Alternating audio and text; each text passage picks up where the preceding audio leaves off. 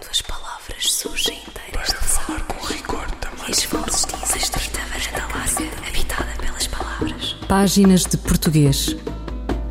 Um programa de José Manuel Matias, realizado pela Universidade Autónoma de Lisboa.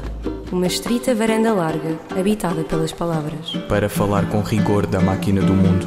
Quando as palavras surgem inteiras das águas e as vozes dizem os nomes na casa da língua. Um encontro com um extenso rio que tomou novas qualidades no tempo longo, o da história da língua portuguesa. À beira do Mondego começa o sexto Congresso de Linguística Histórica na Faculdade de Letras da Universidade de Coimbra.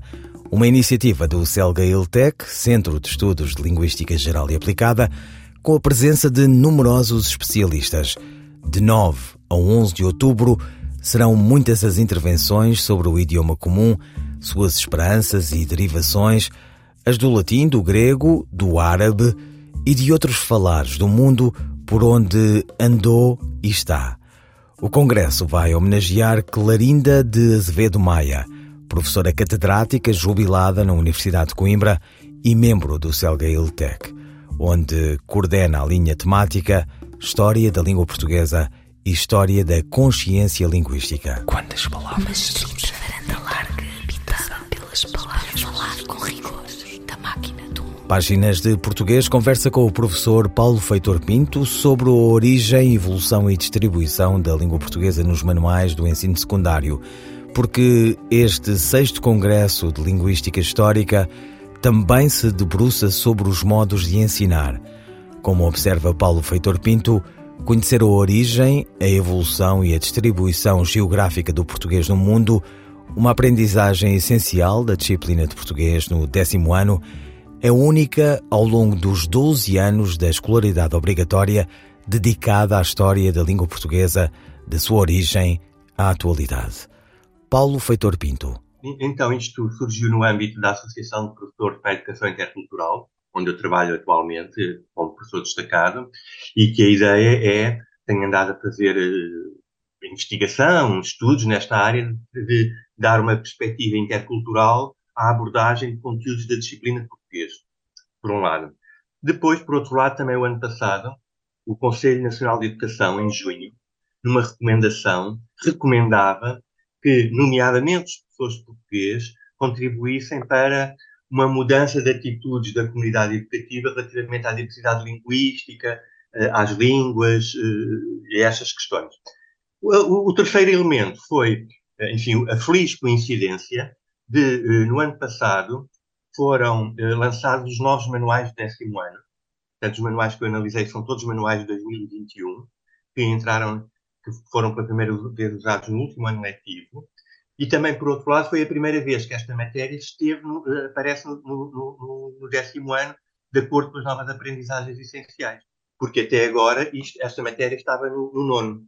Portanto, foi a oportunidade, porque havia novos manuais, de uma matéria que aparecia pela primeira vez no décimo ano, e, portanto, dando uma perspectiva intercultural tal como aconselhava o Conselho Nacional de Educação, e como nós na APED tentamos fazer. Portanto, foi a junção destas destas, destas, três, eh, destas três coisas, digamos assim. E, portanto, a intenção é contribuir para uma perspectiva, para uma educação intercultural na aula de português. Como é que o estudo foi, foi, foi desenvolvido? Eu, como professor de português, recebo todos os manuais das editoras para, para, para a seleção dos manuais e, portanto, o ano passado, portanto, o ano passado, estou a falar do ano civil, em 22, no, no primeiro semestre de 22, quando comecei a receber os, os, os, os manuais das editoras, os novos manuais do décimo ano, surgiu essa ideia.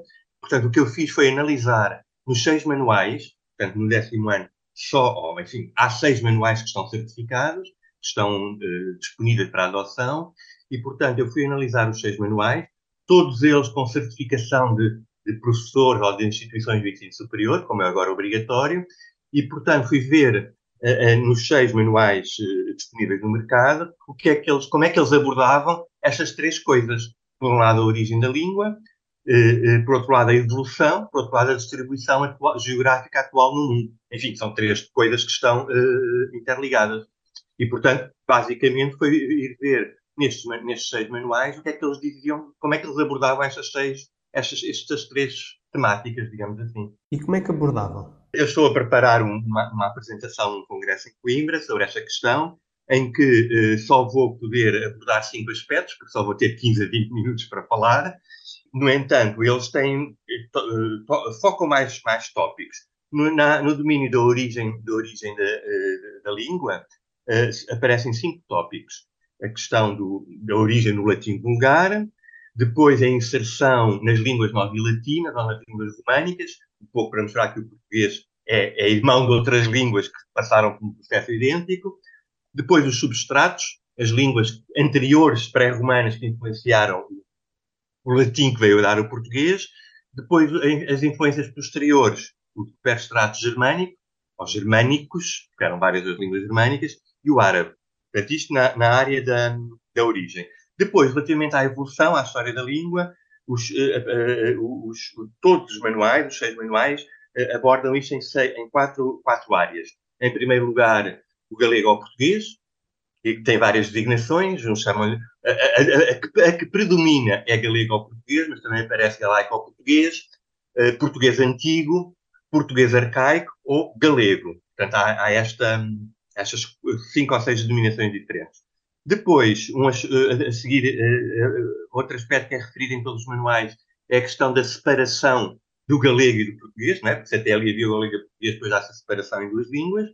Depois o português clássico, encetado grosso modo com Camões, e o português contemporâneo até aos nossos dias. Na área da evolução. Na área da distribuição geográfica atual da língua portuguesa, são três os tópicos analisados em todos os, os manuais. O número de falantes e a distribuição do número de falantes atualmente na língua portuguesa no mundo, a questão das variedades nacionais da língua portuguesa, um pouco a ver com o pluricentrismo, e, por fim, e, e aqui foi de alguma forma uma surpresa para mim, os crioulos, que também aparecem na distribuição atual da língua portuguesa. E porquê foi uma, uma surpresa para si, aparecer nos crioulos? Foi uma surpresa para mim porque, eh, na verdade, enfim, os crioulos na atualidade já não são língua portuguesa. Portanto, é um bocadinho estranho que quando falamos da distribuição atual da língua portuguesa no mundo, apareçam umas línguas que não são a língua portuguesa. Eh, um dos manuais, e, e mais, de, mais de acordo com aquilo que eu pensaria que deveria, que deveria ser, há um dos manuais que, no português clássico, portanto, falando assim, no português do tempo dos descobrimentos, ou da expansão marítima, insere, eh, fala dos crioulos nesse, nesse momento. E, e, ou seja, que foi quando eles surgiram. E, portanto, quando a língua portuguesa deu origem, digamos assim, a estas novas línguas. É estranho que, na atualidade, apareçam os crioulos. Até porque depois, analisando mais afino, e foi um dos temas que eu escolhi para a apresentação em Coimbra, aparece uma coisa que isso nunca, nunca tinha visto e que é verdadeiramente surpreendente. Portanto, tem seis manuais, portanto, são seis manuais, em três dos seis manuais, os crioulos aparecem categorizados num, num quadro tem três categorias. O português língua oficial, o português língua nacional e os crioulos. Ou seja, como que equiparando os crioulos a um estatuto da língua portuguesa, tal como há o estatuto como língua nacional ou como língua oficial. Que é uma coisa, no mínimo, estranhíssima. Além do facto de aparecer o crioulo, eh, crioulos, base lexical portuguesa, em países como, deixe-me só ver aqui, como a Guiné-Bissau e São Tomé e Príncipe, mas depois, na categoria dos países onde é a língua oficial, não aparece a Guiné-Bissau e São Tomé e Príncipe. Portanto, que é uma coisa ou seja, por um lado, a estranheza dos crioulos, estas línguas crioulas de base lexical portuguesa, aparecerem na, na geografia atual da língua portuguesa. Depois, o facto de haver países em que o português tem o estatuto de crioulo e não tem o estatuto de língua oficial. Está errado, não é? Porque São Tomé e Príncipe e na Guiné-Bissau, como nós sabemos, o português também é a língua oficial. Ah, e mais, isto, tanto mais estranho, e, e, lembre-se, como eu disse no início, que a perspectiva é falar sobre educação intercultural dar uma perspectiva intercultural na aula de português e que nas escolas haja uma maior receptividade à diversidade linguística. Ora, se nos manuais de português aparece a dizer que o crioulo é uma variedade do português, é óbvio que na mentalidade de quem assim aprende, nunca o crioulo será uma língua ensinada nas escolas em Portugal, porque não é visto como uma língua, é visto como uma variedade portuguesa. Portanto, nesta perspectiva, seria tão absurdo ensinar língua cabo-verdiana na escola como ensinar o português do Brasil porque são nos manuais de português do décimo ano aparecem como coisas do mesmo tipo. Ou seja, o português do Brasil e, o, e a língua crioula de Cabo Verde aparecem como coisas com o mesmo estatuto, como variedades do português noutros países fora de Portugal. E, portanto, remete para aquilo que eu dizia inicialmente, a recomendação do Conselho Nacional de Educação para haver uma mudança de atitude diante da diversidade linguística. Este manual não contribui para isso. Porque, exatamente, a primeira vez que em Portugal se, começou a, começaram a estudar os, os crioulos de base lexical portuguesa, no século XIX, eram exatamente encarados como variedades africanas do português. E passados 150 anos, ainda estamos na mesma. Como é que isto é possível? E, portanto, estamos a falar de manuais que foram feitos em 2021. E que, portanto, subsiste a perspectiva eh, sobre os crioulos, persiste a perspectiva do século XIX quando pela primeira vez os portugueses começaram, os portugueses começaram a estudar os crioulos de base lexical portuguesa e encaravam-nos como variedades do português. O que, aliás, não sei se tem, também tem noção disso, alguns dicionários, não sei se, se as versões mais, as edições mais atuais, se for ver alguns, alguns dicionários eh, muito utilizados em, em, Portugal com mais de 10 ou 20 anos, em crioulo ainda aparece a, a, a definição variedades do português falado em África. E, portanto, em alguns dicionários, eu agora não estou, não sei concretizar, não estive a analisar os dicionários, portanto, alguns dicionários, a ideia que eu tenho no passado, mostram esta ideia que vem plasmada em pelo menos metade dos manuais disponíveis, em três dos seis manuais disponíveis, que é exatamente a perspectiva que tinham os primeiros portugueses que pensaram sobre isto no tempo do colonialismo puro e duro da segunda metade do século XIX. E ainda estamos aí. Que é um pouco estranho, no mínimo. Paulo Feitor Pinto, investigador do Celga Tech, sobre a origem, evolução e distribuição da língua portuguesa nos manuais do ensino secundário. Comunicação a apresentar no 6 Congresso de Linguística Histórica, que começa na segunda-feira, na Universidade de Coimbra.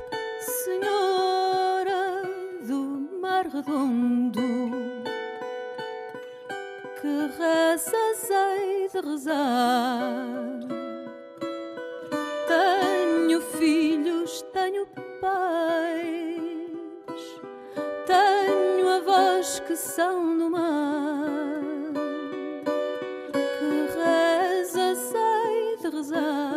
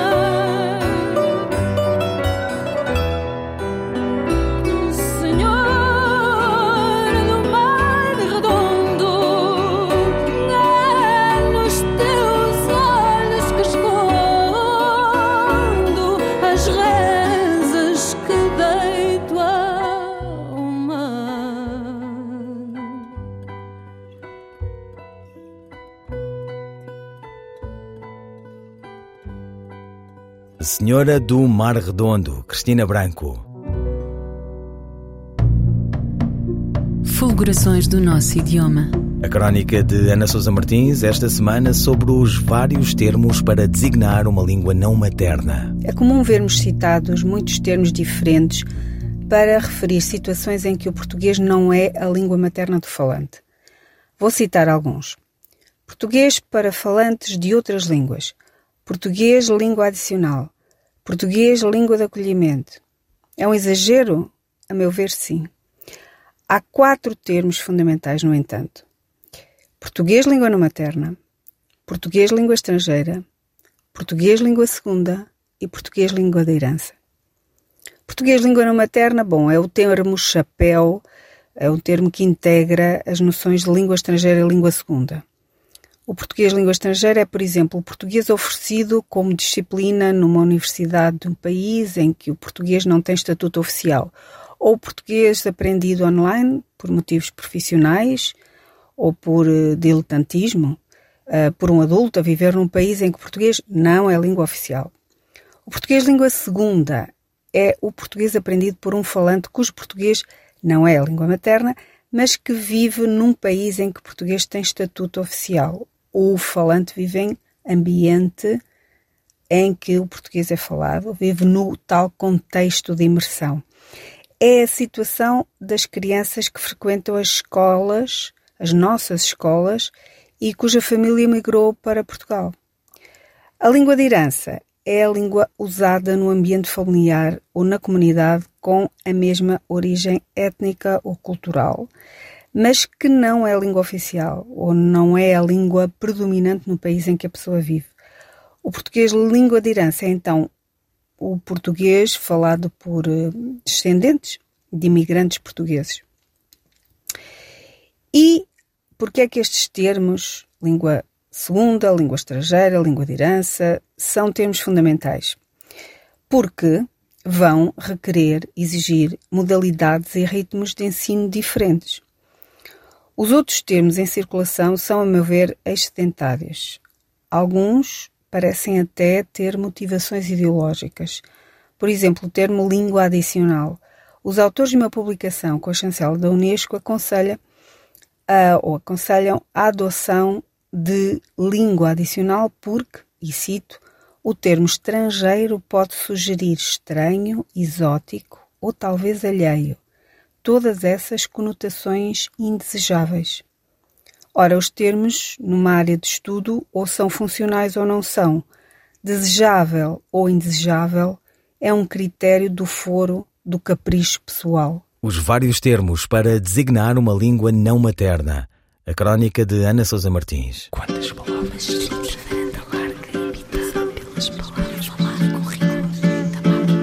Voltamos à conversa com o professor Paulo Feitor Pinto, investigador do Celga Iltec, sobre a origem, evolução e distribuição da língua portuguesa nos manuais do ensino secundário.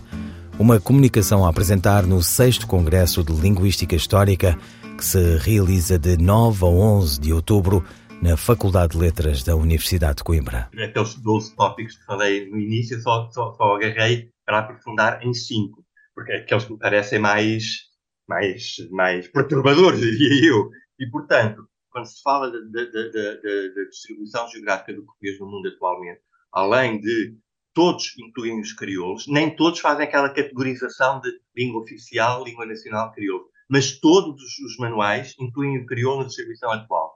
Depois aparece um mapa do, da geografia do português no mundo e, por um lado, só aparecem os países em que o português é a língua oficial, e aparecem todos em pé de igualdade. O que é que isto leva a... Ou seja, não é dito explicitamente que assim é, mas o mapa induz isso em quem lê, em quem olha para os manuais. Dá a ideia, por um lado, só se fala português nos sítios, nos países de língua oficial portuguesa, e, portanto, os, os, manuais ignoram, por exemplo, que na, Guiné, na Guiana Francesa 25% da população fala português, brasileiros, moram ali ao lado, não é? Ou, por exemplo, que no Luxemburgo 16% da população do Luxemburgo fala português. Portanto, é, é feita tábua rasa. Tudo, tudo, tudo onde, todos os países onde, onde fala português e ele não é língua oficial, não aparece no mapa. Por outro lado, todos os países em que, em, em que o português é língua oficial aparecem em pé de igualdade. Como se na Guiné-Bissau houvesse 100% de falantes de português, tal como há em Portugal. O que, é, o que não é verdade. Não é? Portanto, por um lado, faz tábua rasa de todos os países de língua oficial portuguesa têm um, um igual número de, de falantes de português, e por outro lado, ignora os falantes de português das diásporas, essencialmente portuguesa e brasileira. Segundo um, um, um levantamento preliminar que eu fiz, em cerca de 13 países do mundo, há mais de 1% da população que fala português. Além do caso da Guiana Francesa e do Luxemburgo, que eu já falei, França, Suíça, Andorra, Paraguai, Uruguai, Estados Unidos, Canadá, e nada disto aparece neste mapa. E por outro lado, países como a Guiné-Bissau ou, ou, como a Guiné Equatorial, países como a Guiné Equatorial, onde há 0% de falantes de português, aparece em pé de igualdade do português, de Portugal, desculpe. Portanto, isto é uma deturpação total da realidade. Sabemos nós, ou sei eu, que isto não acontece só nos manuais. Nós vamos a, a, a sites, à Wikipédia, ou a, ou, ou mapas do Instituto de Camões, e é exatamente igual. Aparecem os países de língua oficial portuguesa como se fossem todos iguais, e tudo que está fora dos países de língua oficial portuguesa não aparece. Portanto, uma deturpação total daquilo que é a realidade da distribuição geográfica da língua do mundo.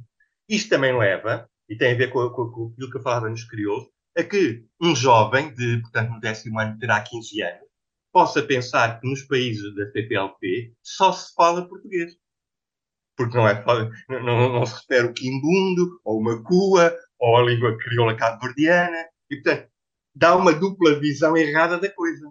Paulo Feitor Pinto, investigador do Celga Iltec, sobre a origem, evolução e distribuição da língua portuguesa nos manuais do ensino secundário.